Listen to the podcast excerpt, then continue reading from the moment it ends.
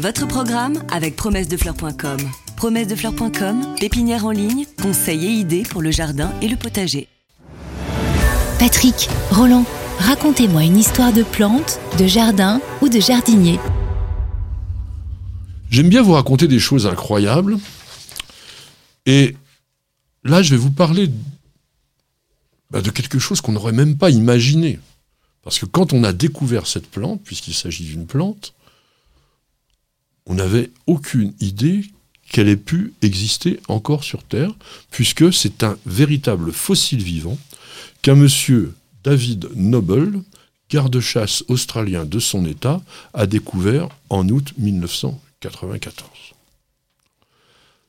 Ce garde-chasse explorait un lieu qui est vraiment très très beau, qu'on a eu l'occasion de voir avec ma petite jardinière quand on a été en Australie, qui se situe à l'intérieur des terres, un petit peu au nord de Sydney. C'est le parc national des Blue Mountains, donc les montagnes bleues.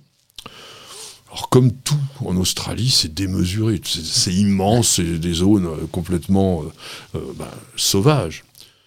Et lui, il était garde-chasse, donc il explorait des endroits, etc. Et à un moment donné, qu'est-ce qu'il trouve?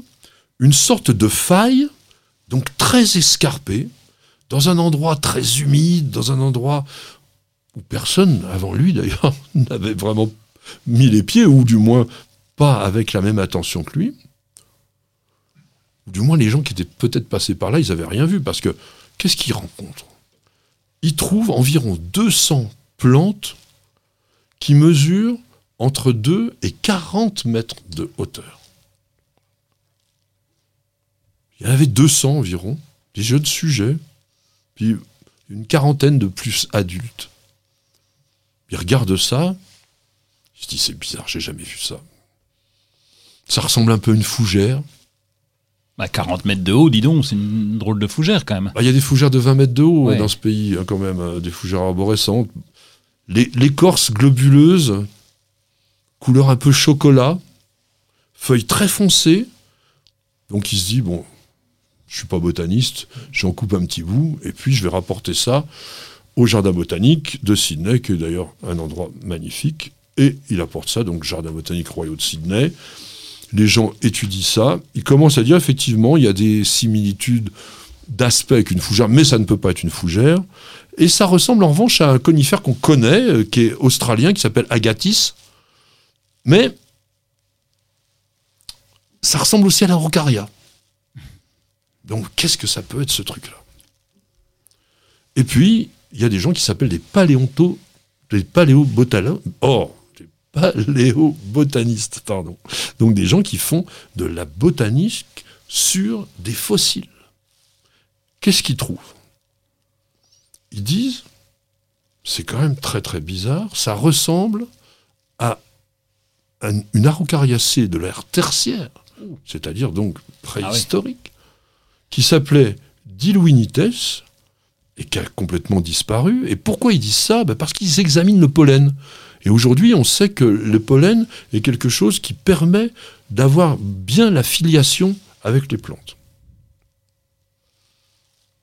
Ils regardent, ils regardent, ils regardent, et ils se rendent compte, alors en prenant même de l'ADN, etc., donc de voir que ces plantes-là, elles ressemblaient à rien de connu aujourd'hui. Donc, ils décident d'en faire un nouveau genre, et ils l'appellent Volemia, parce que l'endroit s'appelait le parc Volémie, Volemia nobilis pour M. Ah bah. Monsieur David Noble. Et il s'avère, en faisant des recherches, que cette plante est directement apparentée à un végétal qui a disparu depuis 2 millions d'années. Ah, Et chose encore plus extraordinaire, c'est que les analyses ADN donc, de cette population montrent que ce sont les mêmes plantes. Donc on a ce que l'on appelle une colonie clonale, dont on a déjà parlé ici, mmh. c'est-à-dire quasiment, on pourrait dire, un même sujet qui a et qui s'est développé sur la J'allais dire essaimé. Non, il n'a pas essaimé. Il s'est développé, comme dit Roland, de façon végétative. Mm. Et donc aujourd'hui, on a retrouvé, alors depuis, d'autres population, il y en a très très peu. hein. Mais deux autres endroits où il y avait donc des volémias. Donc ce volémia nobilis, qui a été, on va dire, très bien marketé.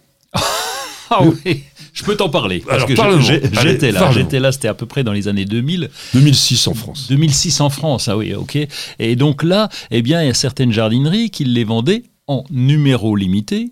Et c'était 500 euros, puisqu'on était déjà en euros, bah oui, 2006, 500 euros pièce avec un petit numéro. Et tu avais un machin qui était grand comme ça, à 500 euros. Alors ça calme hein, par rapport au prix du tuya. C'est sûr que tu as beau me dire que ça vient de, de il y a longtemps, mais là, à 500 euros, c'est vrai que ça n'a pas fonctionné trop, trop bien. Alors nous, nous avons la chance d'en avoir eu un spécimen On te l'a donné. de ces 200. oui, c'est monsieur Marc Guéguin de chez Ah oui, Truffaut qui nous salut l'a Marc, offert. oui, c'est vrai.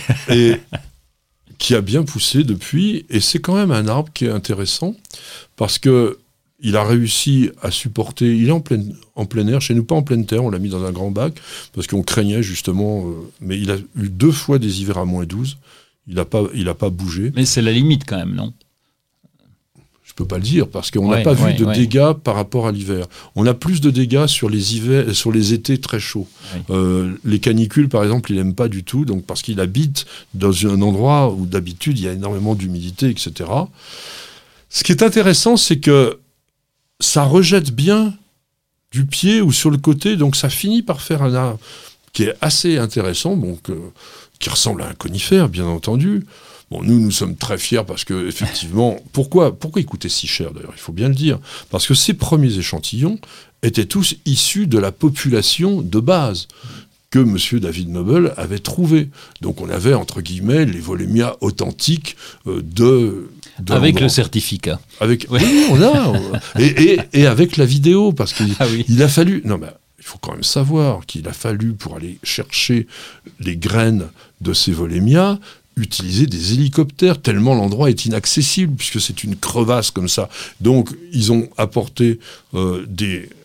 Enfin, pas apporté, ils ont fait venir les botanistes en hélicoptère qui sont descendus le long d'une corde, enfin, je sais pas comment, un filin, pour pouvoir aller sur l'extrémité, parce que ces volémias, Ah oui. ils sont malins, les- les fruits sont là-haut. Donc il a fallu, par le haut, aller chercher les graines. Bon.